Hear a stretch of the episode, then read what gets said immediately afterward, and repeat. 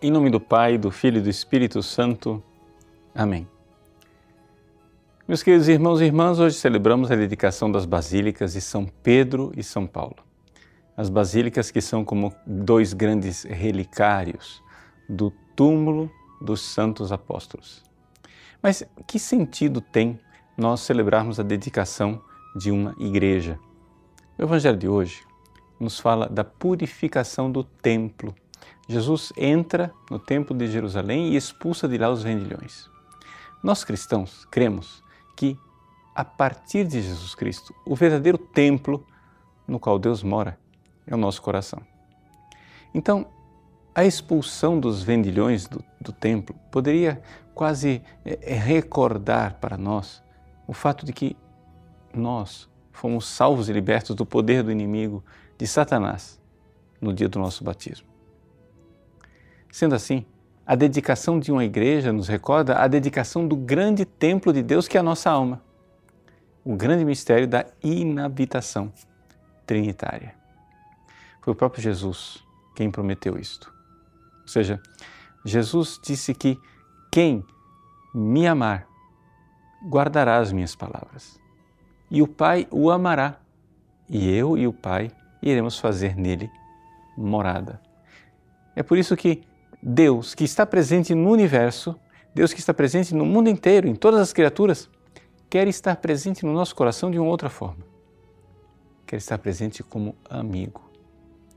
Agora, isso não é extraordinário? Isso não é fantástico? Esse mistério que a teologia chama de mistério da inabitação trinitária, ou seja, o fato de que a Trindade habita em, inabita, habita dentro, esse mistério é algo específico do cristianismo. Por quê? Porque as outras religiões não conhecem isto.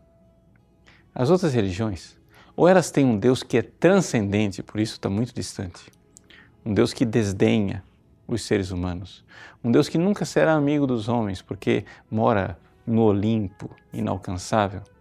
Ou então, as outras religiões transformam Deus no tudo, ou seja, o panteísmo. Então, Deus, não é que Deus está em tudo, Deus é tudo e tudo é Deus. Então não há verdadeira amizade. O que nós cristãos cremos é um mistério profundo e fantástico de que Deus, que habita em luz inacessível, veio a este mundo para ter conosco como amigos. Ele quer conversar conosco como amigos. Esse mistério da inabitação trinitária, que é um dos mistérios centrais da fé cristã, foi descoberto por uma santa que foi canonizada este ano pelo Papa Francisco, Santa Elizabeth da Trindade. Santa Elizabeth, um dia, confidenciou para sua amiga: Olha, eu me sinto habitada. E ela não sabia explicar isso, e nem a amiga sabia. Até que finalmente um dia ela foi consultar um padre, um teólogo, um confessor, do convento das Carmelitas, o padre Frei Irineu Valé, um dominicano. E o frade então explicou para ela todo o fundamento das Escrituras que dizem com toda clareza que é verdade, nós somos habitados por Deus. Elizabeth então confidencia que quando o padre confirmou aquilo para ela, ela não queria mais nem ouvir o padre.